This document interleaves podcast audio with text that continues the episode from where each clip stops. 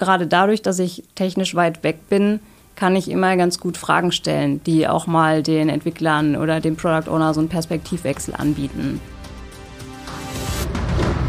Hör mal, wer der ackert beim Class Talk. Wir sind Klaas. Du bald auch? Ich bin Sonja und in jeder Folge spreche ich mit einem Klaasianer über seine oder ihre persönliche Klaas-Arbeitswelt. Denn hinter unserer Landtechnik stecken so einige kluge Köpfe. Über 11.000, um genau zu sein. Und einer davon ist heute mein Gast. Scrum Master Anne Lubecke. Anne, schön, dass du heute mit dabei bist. Woher kommst du denn gerade, beziehungsweise was hast du gerade noch gemacht? Hallo Sonja, ich komme gerade von einem Etappenwechsel und der ist jetzt gerade nach zweieinhalb Tagen zu Ende gegangen. Was ist denn ein Etappenwechsel bei Klaas? Ein Etappenwechsel bei Klaas, den kannst du dir als Planungsevent vorstellen. Dazu muss man erstmal wissen, eine Etappe ist eben bei uns ein Zeitraum von drei Monaten. Und an diesem Etappenwechsel wechseln wir von einem drei Monats Zeitraum in den nächsten. Und Planungsevent ist es deswegen, weil wir zum einen einen Blick in die Vergangenheit werfen. Also wir gucken, was ist denn in den letzten drei Monaten umgesetzt und entwickelt worden, zeigen das auch den Stakeholdern.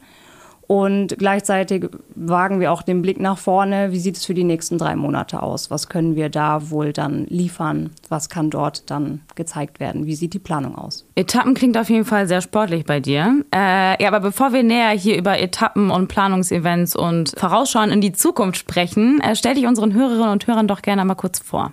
Ja, ich bin Anne Lohbecke, ich bin 37 Jahre alt und jetzt seit 2019 bei der Class E-Systems in Dissen als Scrum Master tätig und seitdem wohne ich auch in Versmold.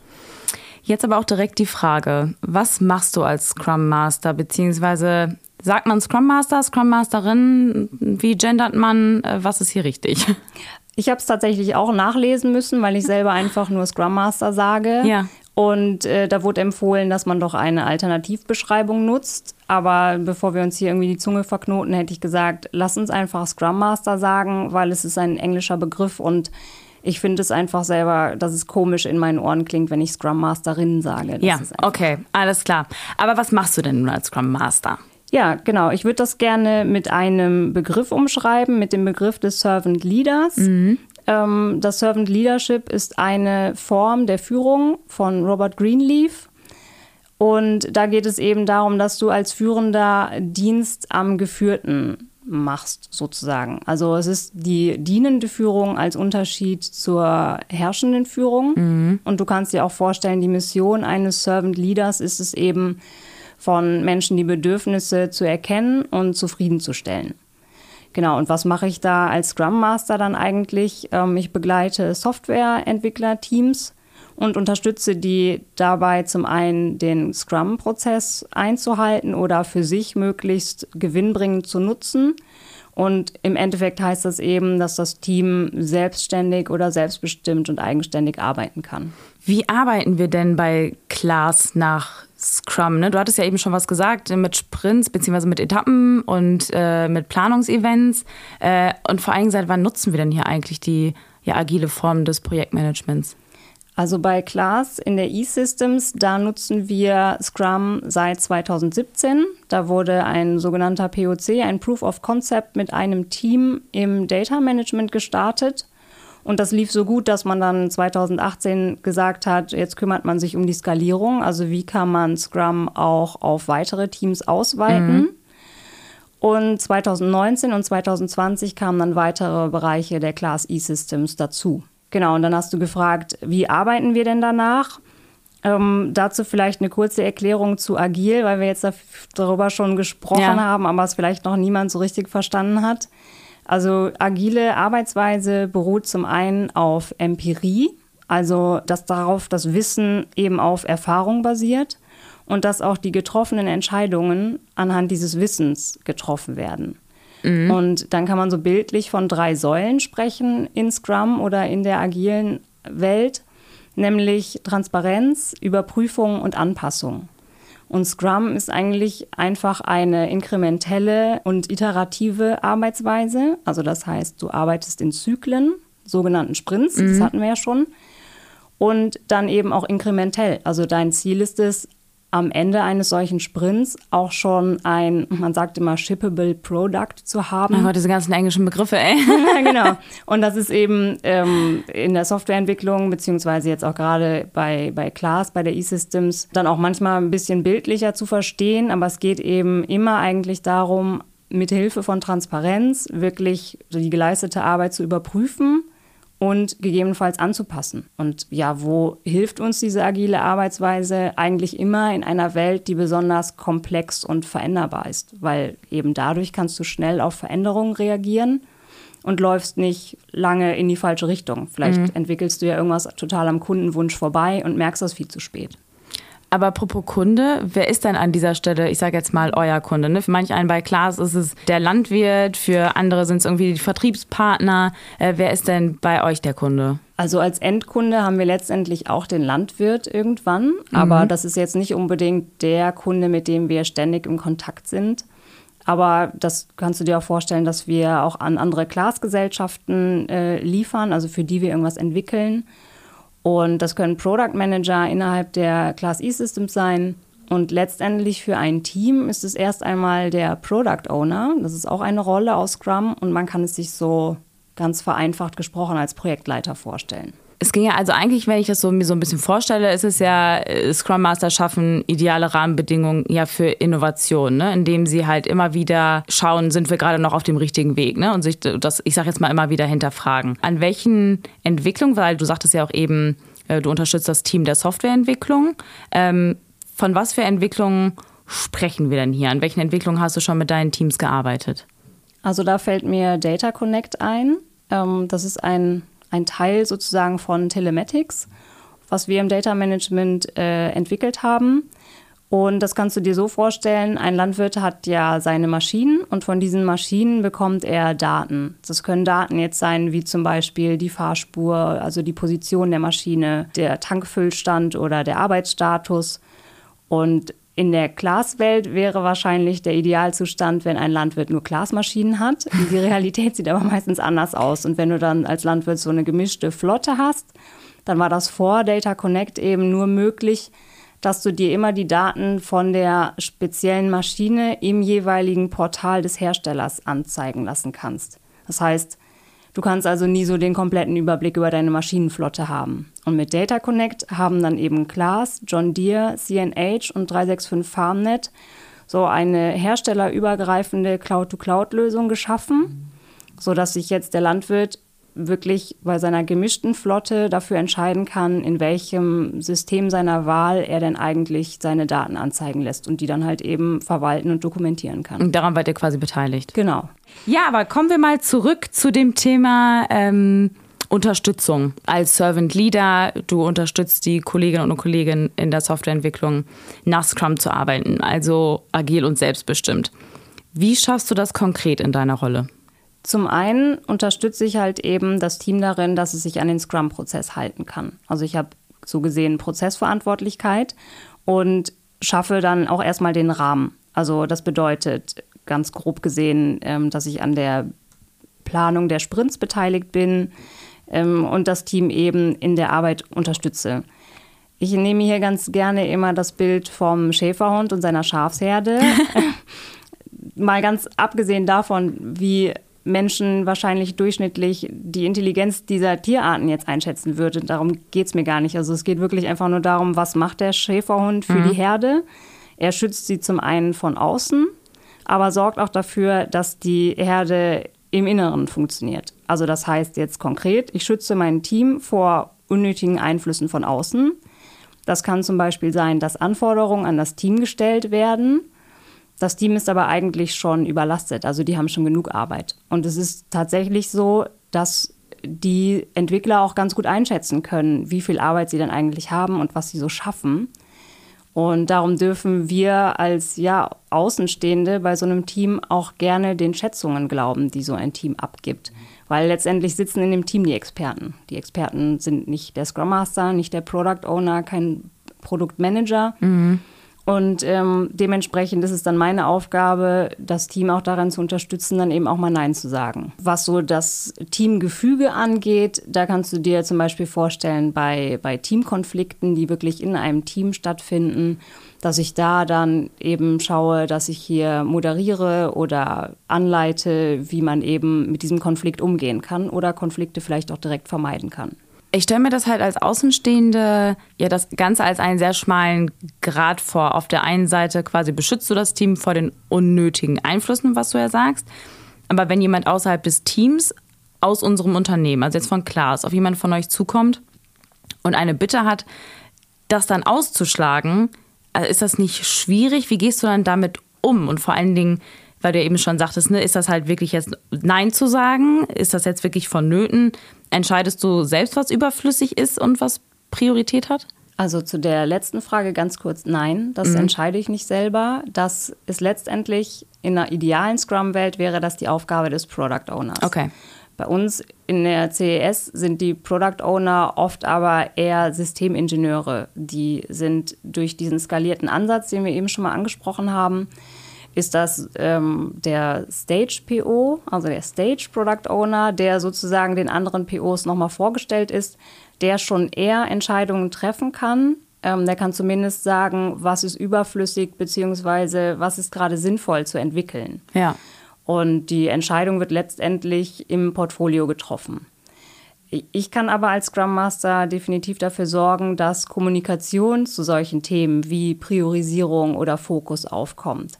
Ne, dass halt wirklich Menschen sich Gedanken darüber machen und es halt auch mal zielführender sein, nicht tausend Dinge anzufangen, weil man sie versprochen hat, sondern dass man sich wirklich fokussiert und ein Thema anfängt und es erst einmal zu Ende bringt. Das äh, hilft nicht nur den Entwicklern, wirklich bei einem Thema zu bleiben und nicht so viel Kontextwechsel zu haben, sondern du hast durch dieses Nein sagen, schaffst du dir letztendlich auch Respekt und eigentlich ist ein Nein zwar anfangs enttäuschend und es ist schwierig, Nein zu sagen, aber du enttäuscht halt nicht auf lange Sicht, weil irgendwann kommst du vielleicht dazu, eben auch dann wieder Ja zu sagen und eine Aufgabe anzugehen.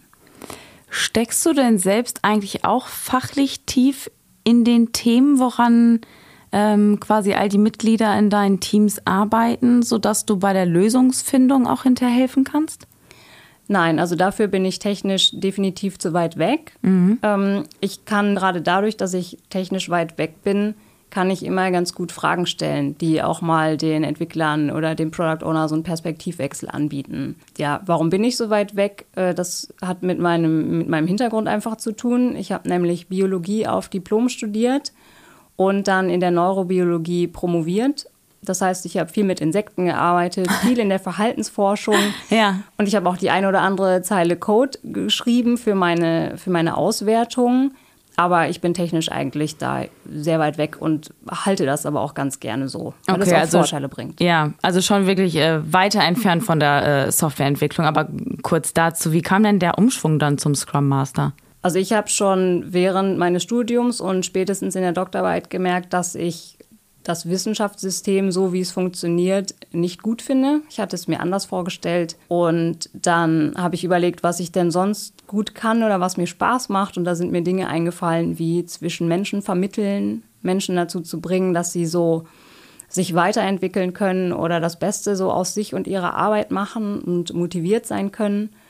Und da mich auch das Projektmanagement so im klassischen Sinne interessiert hat, bin ich dann eben auch auf das agile Projektmanagement gestoßen und dort auf die Rolle des Scrum Masters und habe dann gemerkt, hey, da sind total viele Dinge vereint, die ich eigentlich gerne mache oder gerne machen würde. Und darum habe ich mich dann um Weiterbildungen gekümmert sowohl im klassischen Projektmanagement als dann auch als Scrum Master und Product Owner. Und schon bevor ich diese Ausbildung oder Weiterbildung abgeschlossen habe, hat eine Freundin von mir, die in der E-Systems gearbeitet hat, hat, ich glaube, es war in der Schlange an der Kasse beim Mittagessen in der Kantine, hat einem Kollegen von meiner Geschichte so erzählt. Und wenn ich es richtig verstanden habe, stand mein damaliger Chef hinter ihr, hat das mitbekommen und hat dann gesagt, ey, wir suchen eigentlich gerade Scrum Master. Die soll doch einfach mal ihren Lebenslauf reinschicken. Und so ist es dann dazu Wahnsinn, ne? Also wie sich sowas manchmal entwickeln kann, ne? Irgendwie so aus dem Nichts. Aber auf jeden Fall äh, schön, dass es dich zu Klaas geführt hat. Aber wie war denn dein Einstieg dann bei Klaas als Scrum Master so fernab von der Wissenschaft? Es war erst einmal schwierig, gerade weil du dir dann ja auch die Frage stellst, kannst du das eigentlich überhaupt? Du ja. hast es ja so mhm. nicht gemacht. Du hast irgendwie drei Wochen oder so Weiterbildung gehabt und wirst dann da mehr oder weniger in eine fremde Welt gesetzt. Und äh, es ist ja was ganz anderes. Du stellst ja auch die Frage, ob das eine gute Entscheidung war, weil gerade in der universitären Wissenschaft, da gibt es halt kein Zurück mehr, wenn du da einmal raus bist. Ja. Und das verunsichert natürlich, aber ich muss auch sagen, ich hatte in der E-Systems einen super Mentor, der als Der auch Scrum selber Scrum Master war? Genau, oder? der ah, okay. war Scrum Master mhm, ja. in den Teams, die ich jetzt habe. Und ähm, genau, er hat sich auch dann im Unternehmen weiterentwickelt und ich konnte somit seine Teams übernehmen. Und das war eigentlich das Beste, was mir passieren konnte, weil er mir da wirklich ähm, gleichzeitig mit fachlichem Rat zur Seite stand, aber mich auch ganz viele Dinge hat selber ausprobieren lassen. Ähm, ja, und nachdem der Einstieg dann erstmal so ein bisschen ja einfach was Neues war, ähm, muss ich aber auch sagen, wurde es sehr schnell bunt und vielfältig und das ist eben auch das, was ich an der Arbeit als Scrum Master schätze. Also wir sind zu siebt, sieben Scrum Master in der Class E-Systems und wir bilden unser eigenes Team auch und haben auch eben unsere Ziele bezogen größtenteils auf die Organisationsentwicklung. Also ich bin zwar jetzt mit Teamfokus eigentlich unterwegs, aber wir kümmern uns natürlich auch um die agile Transition, die wir voranbringen wollen weil sowas ist nie ganz abgeschlossen. Und ähm, wir sorgen eben auch dafür, dass es immer wieder dieses Verständnis für Scrum und die Scrum-Prinzipien gibt. Und ja, da sind wir dann auch direkt in der ähm, schnelllebigen Welt, in der wir uns befinden. Und das ist ja letztendlich Veränderungsmanagement, was wir betreiben. Ich finde auch immer dazu gehört auch eine große Portion Vertrauen. Also irgendwie von beiden Seiten. Sowohl von den Leuten, die sich ändern wollen, als die, die die Veränderung antreiben. Und das ist auch auf jeden Fall was, was ich sehr schätze. Ein weiterer Punkt ist, dass ich als Scrum Master immer anpassungsfähig bleiben darf. Das bedeutet einfach, ja, ich habe Scrum als agiles Rahmenwerk gelernt, aber das heißt ja nicht, dass es immer in jeder Projektphase zu allen Teams passt. Ja, kannst du immer nach Schema F arbeiten quasi. Genau, ja. kannst du eigentlich nicht. Du musst es immer auf diese Situation eben irgendwie anpassen und gleichzeitig schon gucken, sind diese drei Säulen, von denen wir eben gesprochen haben, immer vorhanden. Also sorgt das Team dafür, dass ich im Sinne der Transparenz immer überprüfe und anpassen kann. Bleibe ich also ein reaktionsfähiges Team. Mhm. Ähm, gleichzeitig darfst du aber auch so ein bisschen die Zügel locker lassen und darfst halt eben auch mal am Prozess ein bisschen was verändern. Das gehört einfach dazu. Wie setzen sich denn eigentlich solche Teams zusammen? Also den Hauptbestandteil machen die Entwickler aus. Das sind bei uns so fünf bis neun oder zehn Leute oft. Dann hast du den Product Owner, da hatte ich ja eben schon gesagt, den kann man so ein bisschen als Projektleiter ja. verstehen. Oder eben bei uns in der Class E-Systems ist er dann oft so im Sinne des Systemingenieurs unterwegs. Ja, und dann hast du den Scrum Master. Okay. Ähm, wenn du sagst, dass ähm, ja die Teams aus Entwicklern und Product Ownern bestehen, arbeiten dann bei Class alle Kollegen der Softwareentwicklung mit Scrum Mastern?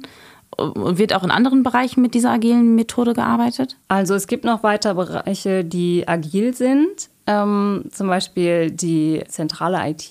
Mhm. Ähm, aber mit Scrum Mastern wirklich arbeiten nur wir in der CES. Also ich, es gibt noch eine Stelle in Niva in Dänemark. Ja. Ich weiß nicht, ob die gerade besetzt ist, aber definitiv äh, ist das da auch angedacht.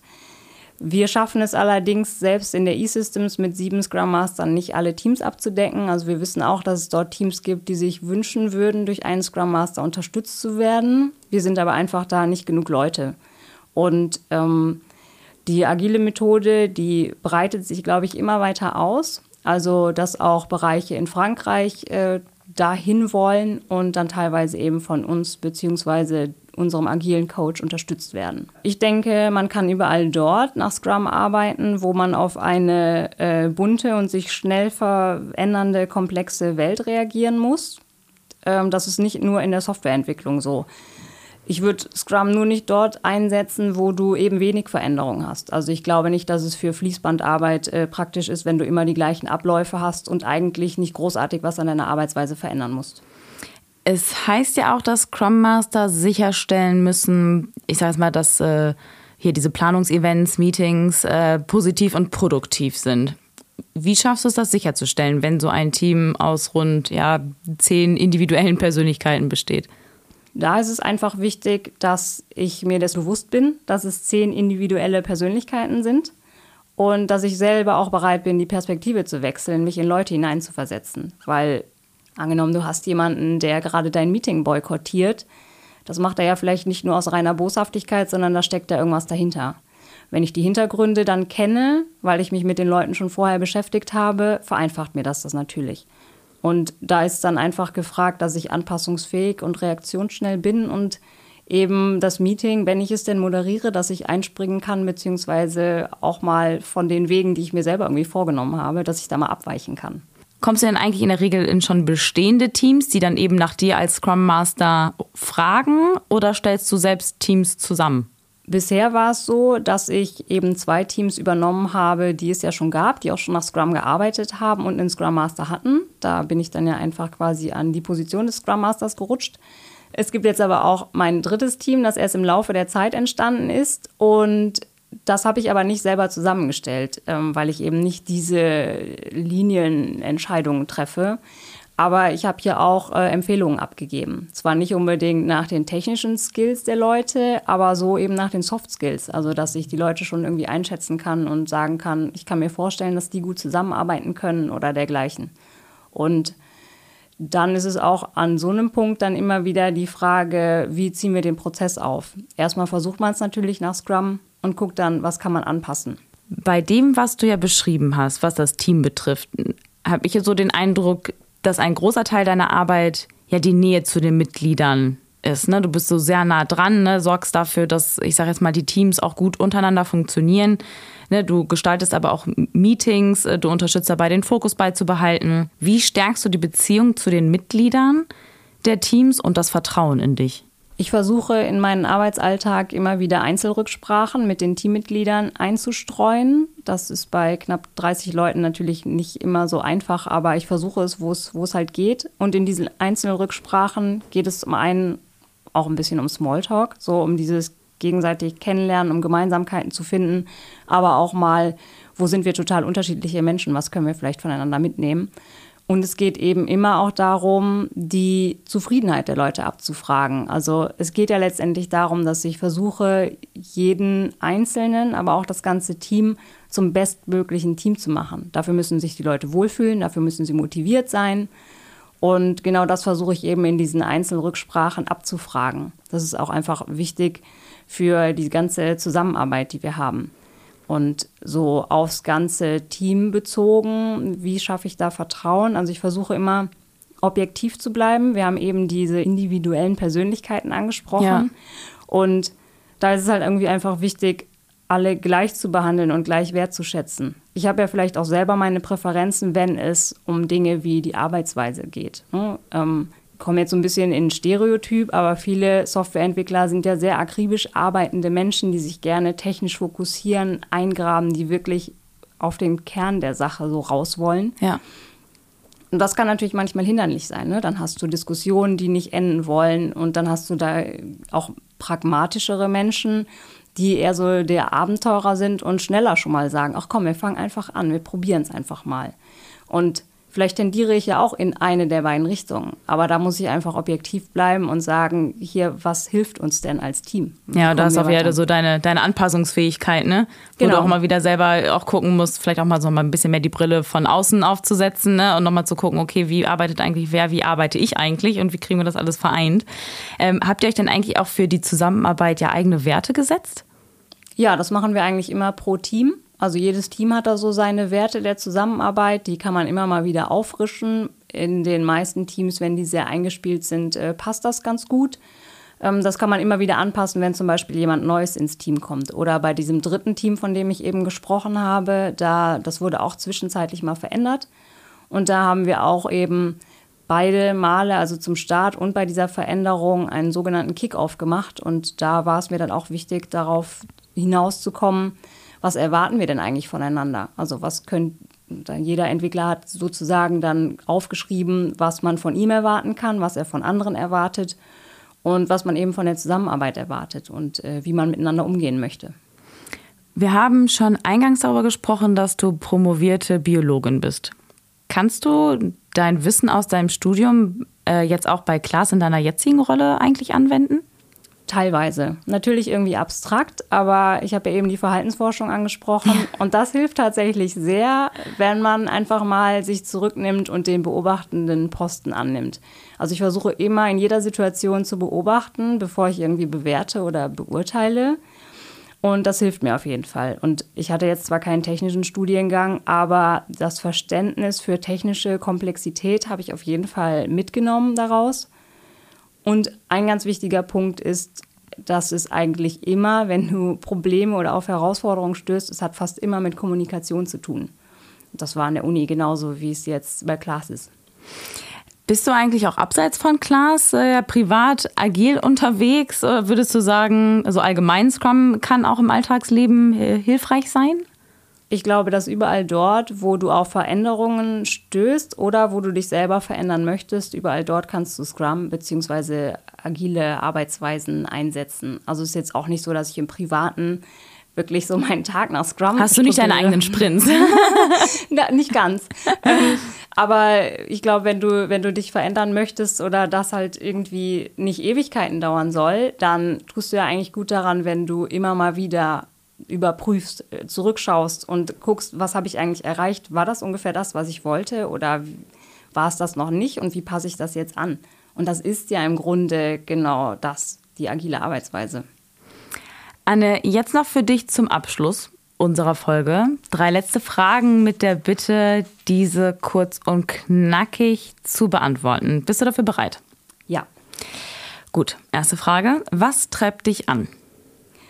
Ja, also in meiner Rolle, ich finde es einfach immer wieder schön, so mit anzusehen, wie die Arbeit des Scrum Masters, zumindest wenn sie der Rolle nach äh, entsprechend ausgeführt wird, einen Mehrwert für die Teams und damit auch für die gesamte Organisation liefert.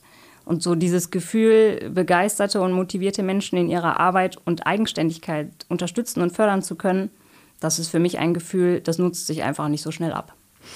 Mit welchem Klasianer würdest du denn gerne für einen Tag den Arbeitsplatz tauschen? Ja, die Frage finde ich tatsächlich gar nicht so leicht zu beantworten. Bei vielen Klasianern weiß ich, glaube ich, gar nicht, wie der Arbeitsalltag so im, im Detail wirklich aussieht. Ja. Mir wäre es einfach wichtig, eben Abwechslung zu haben, einige Herausforderungen, aber trotzdem halt immer noch dieses, ähm, ich kann andere Menschen unterstützen. Und was mir da dann spontan eingefallen ist, ist eben vielleicht sogar in Richtung hier Employer Branding, wo mhm. wir uns gerade mehr oder weniger befinden. Ähm, und da wird mir eine Kollegin einfallen, die sich eben um den Kontakt zu Hochschulen, Professoren und ah, Studenten ja, ja. bemüht. Und ähm, das klingt eigentlich schon ziemlich spannend. Ich glaube aber ansonsten, dass ich an der Stelle und in der Rolle des Scrum Masters schon ganz gut aufgehoben bin. Und ich, es das wird auch nicht langweilig. Sehr schön. ähm, wenn du deinem 20-jährigen Ich rückblickend einen Rat geben dürftest, welcher wäre das? Ich würde sagen, sei zuversichtlicher und traue dich deine eigenen Entscheidungen zu treffen. Ähm, verlass dich auch darauf oder vertraue darauf, dass auch Bauchentscheidungen richtig sind. Und selbst wenn sie es irgendwie mal nicht sind, dann kannst du jederzeit deine Richtung ändern. Du kannst dich umentwickeln, du kannst was anderes machen. Und ich glaube, solange du daran arbeitest, immer bei dir zu sein und dich selbst zu akzeptieren, kann eigentlich schon gar nicht mehr so viel falsch laufen. Weil eigentlich sieht man es ja auch ganz schön bei dir, ne? Ich meine, an irgendeinem Punkt hast du dich ja auch quasi getraut, die die Wissenschaft zu verlassen genau. und äh, in die Wirtschaft zu gehen und äh, zu uns zu kommen. Ja, Anne, schön, dass du heute mit dabei warst und uns Einblicke in deine Klasse-Arbeitswelt gegeben hast. Ja, vielen Dank, Sonja. Es hat mich gefreut, hier zu sein und ich hoffe, der eine oder andere konnte jetzt was über die Rolle des Scrum Masters und die agile Arbeitsweise mitnehmen. Ganz sicherlich. Ja, und wir hören uns wieder im nächsten Monat. Dann treffen wir Arne Bohl. Mit dem Senior Director Corporate Product Strategy sprechen wir unter anderem darüber, wie aus einer Idee ein fertiges Produkt bei Klaas entsteht. Bleibt auch in der Zwischenzeit auf dem Laufenden und folgt uns auf Instagram unter class-careers oder auch auf LinkedIn. Und nicht vergessen, abonniert und bewertet gerne unseren Podcast und seid dabei, wenn es in einem Monat wieder heißt. Hör mal, wer der ackert beim Class Talk